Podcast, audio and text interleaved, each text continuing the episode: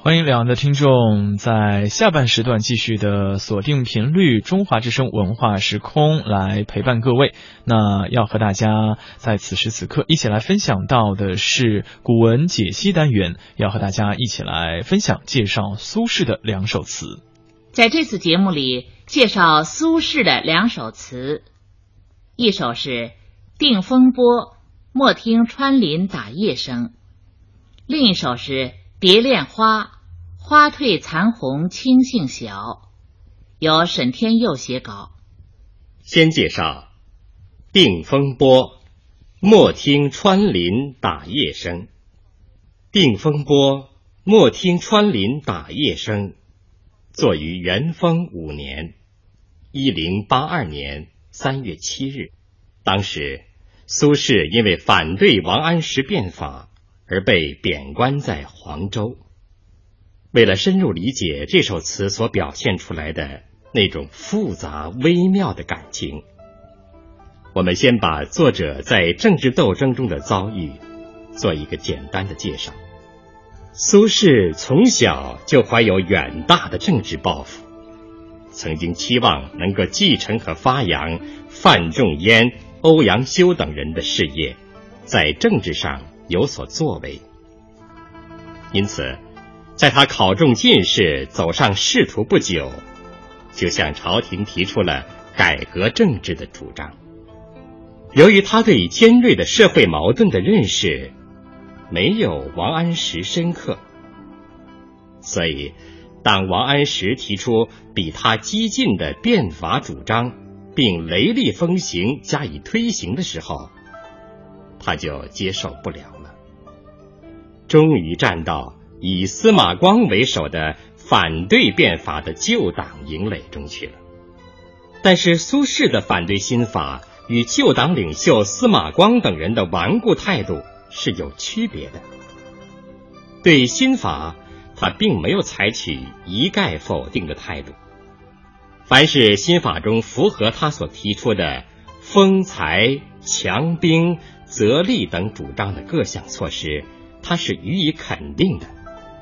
为此，他遭到了旧党中顽固派的排斥，激烈的新旧党争使他遭致了一连串的打击。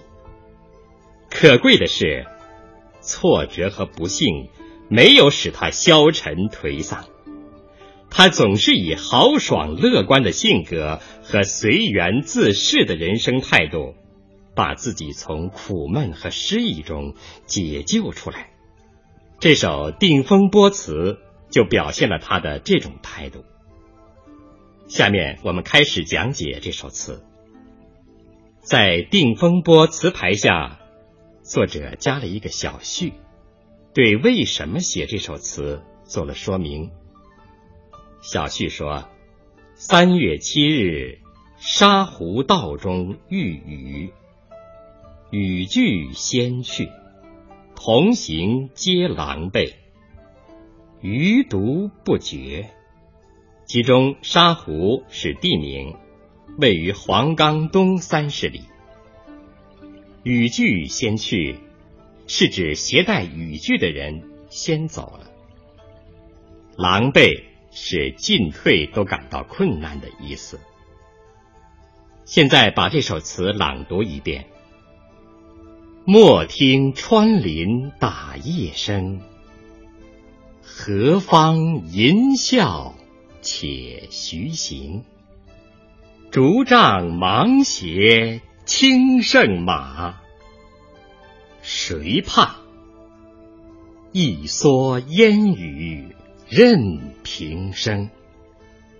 料峭春风吹酒醒，微冷。山头斜照却相迎，回首向来萧瑟处，归去，也无风雨也无晴。开头一句，莫听穿林打叶声。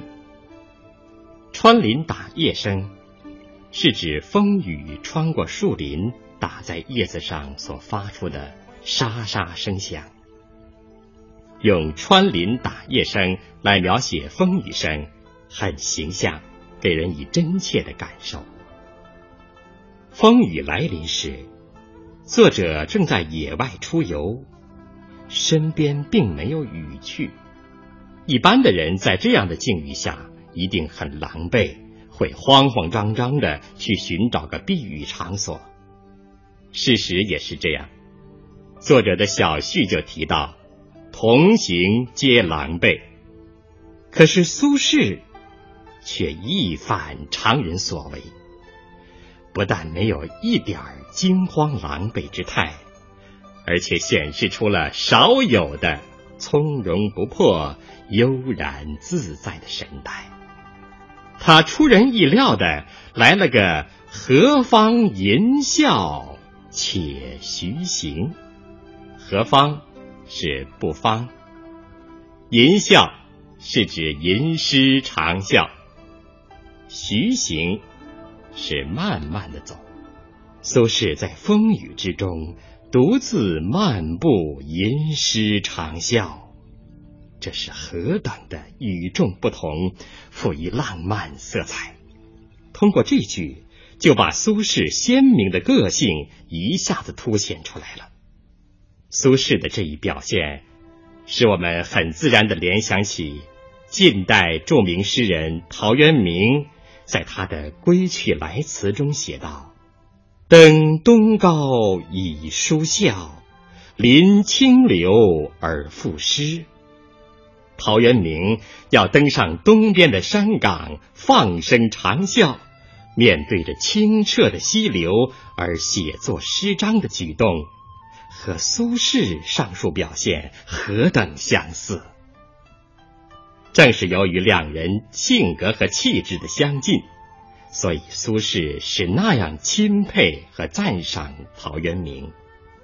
接下来的一句是：“竹杖芒鞋轻胜马。”芒鞋是草鞋。可见作者这次出外郊游是一身野服打扮，他手持竹杖，脚穿草鞋，显得那样的别致而富有情趣。在苏轼看来，这种打扮比起穿官服、骑着马要适意的多。这里从一个侧面透露了作者一贯喜好自然、无拘无束的性格。在上片结束时，作者用了这么一句：“谁怕？一蓑烟雨任平生。”这是个不同凡响的惊人之笔，它画龙点睛般的表现出了作者的胸怀抱负，体现了全词的中心思想。这句从字面上解释，无非是说：“怕什么呢？”自己的一生就是披着蓑衣在风雨之中过来的，对此我早就习以为常，处之泰然了。任平生三字是指平生饱经风雨，早已听其自然的意思。当然，这里的风雨不仅是指自然界的风雨，更重要的是指政治上的风雨。古往今来，诗词中的一些带关键性的警句，往往是一语双关或赋予多方面的含义，具有十分深广的思想容量，经得住反复的咀嚼和回味，能引起人们的深思。想想苏轼一生的遭遇，我们就能掂出这句的分量。苏轼所经受的政治上的风风雨雨实在太多了，他一生长期被贬在外，尝尽了人世的艰辛，生活磨练了他的意志，他对来自各方面的打击和挫折早已习以为常了，不惊恐，不退缩，任其自然，坦然处之。谁怕？一蓑烟雨任平生。非常形象地描画出了苏轼的气度、胸襟以及对人生的态度，给人们以难以忘怀的印象。下片中，自然界情况发生了新的变化。换头后的第一句“料峭春风吹酒醒，微冷”，从“吹酒醒”三字中可以看出，苏轼是在略带醉意的情况下出游的。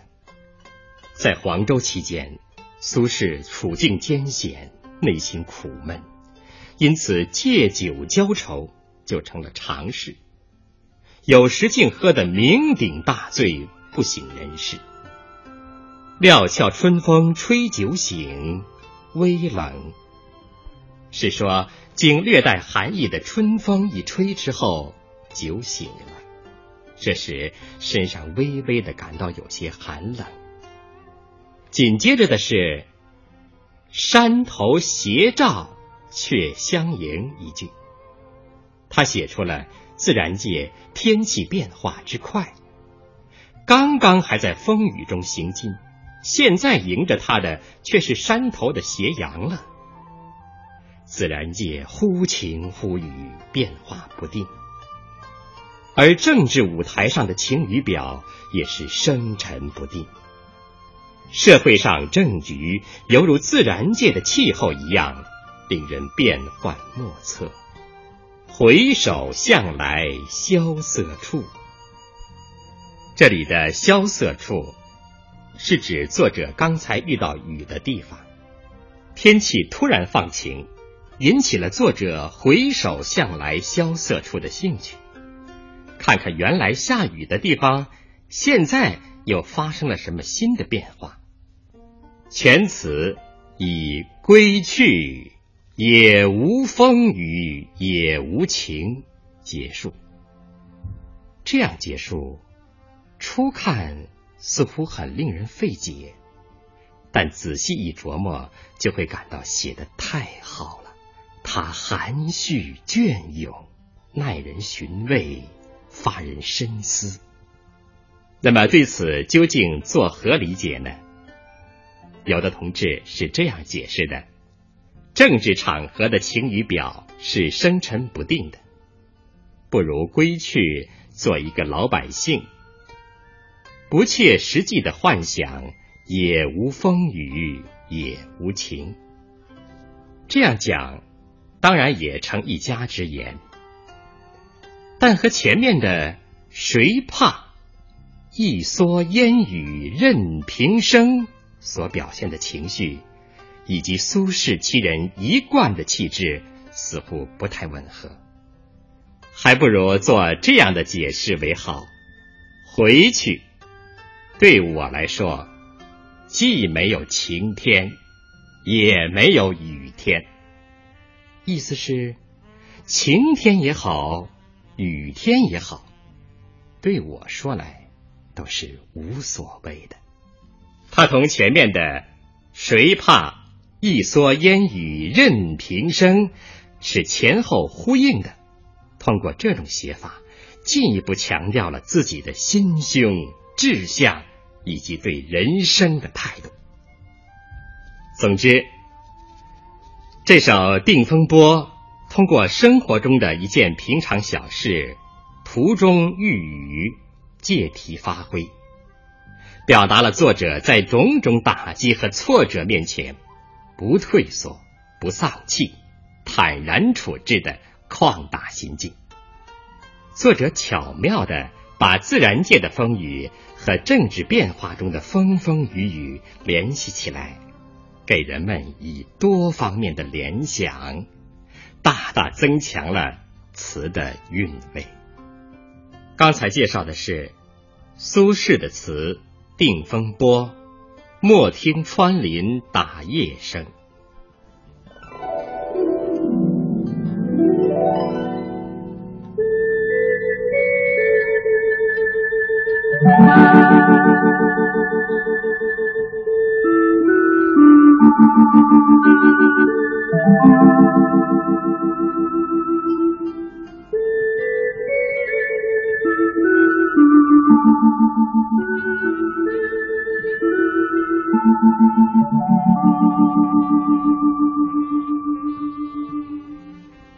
现在介绍苏轼的蝶恋花，花褪残红青杏小。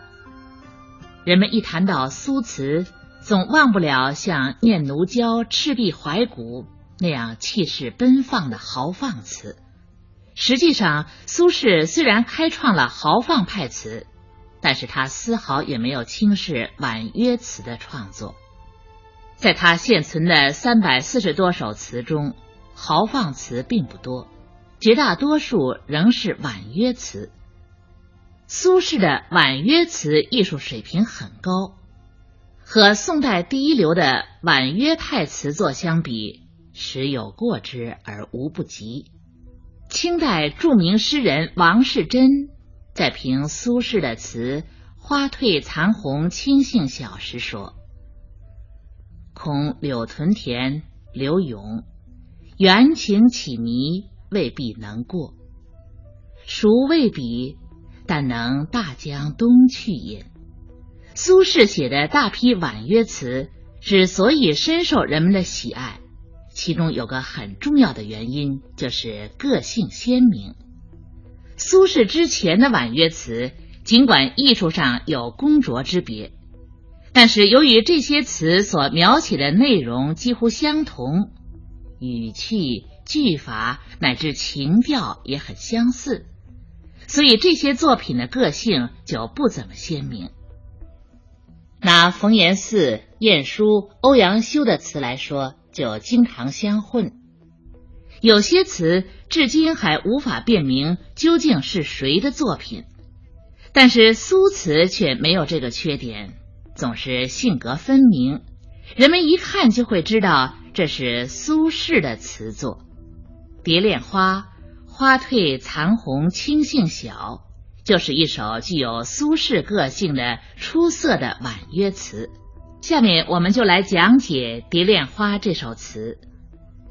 先把这首词朗读一遍：花褪残红青杏小，燕子飞时，绿水人家绕。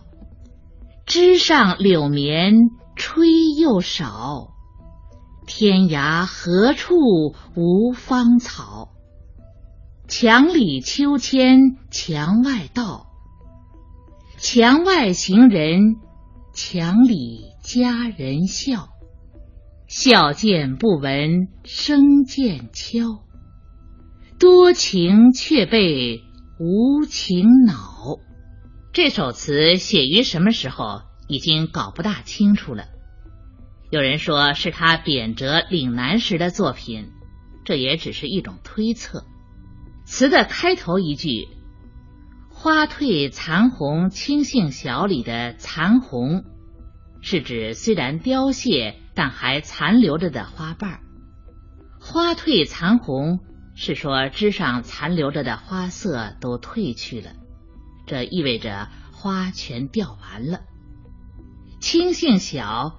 是指在长花瓣的地方已经长出了小小的青杏。作者通过这种景色描写，说明春天将要过去了。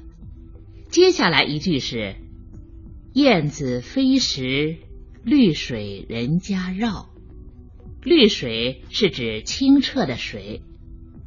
这句是说，当燕子飞来时，正是清水环绕人家的时候。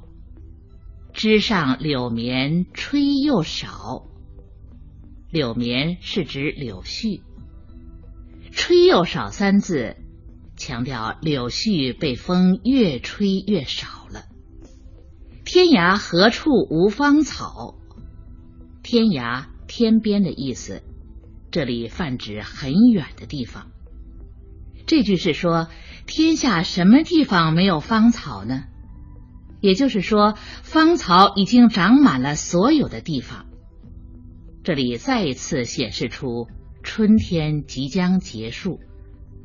词的上片从“花褪残红青杏小”一直到“天涯何处无芳草”，作者给我们描绘了一幅幅色彩鲜明、富于诗情画意的图案。通过这些具有典型意义的晚春景色的一再描绘和层层渲染，表达出了作者对春光逝去的惋惜，传达出了浓重的伤春情绪。苏轼有个宠爱的侍妾朝云，本是钱塘（今浙江杭州）的著名歌女，她聪明伶俐，又能歌善舞。长期以来，他和苏轼同甘共苦，融洽相处。苏轼对他十分敬重，视作知己。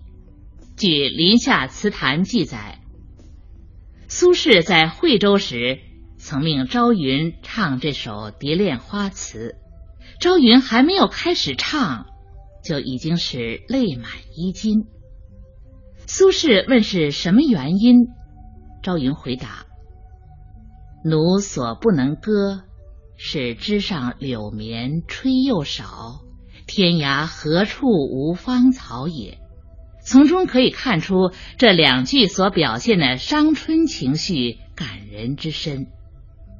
正是这种情绪，极大的触发了朝云对逝去青春的悲哀和不幸身世的慨叹。下片写了个。充满着情趣、令人回味的生活场景。换头后的第一句是“墙里秋千墙外道”。在宋代，有钱人家的女子在自己的院子里玩秋千是很普通的事情，玩秋千几乎成了当时女子们的主要的文娱活动。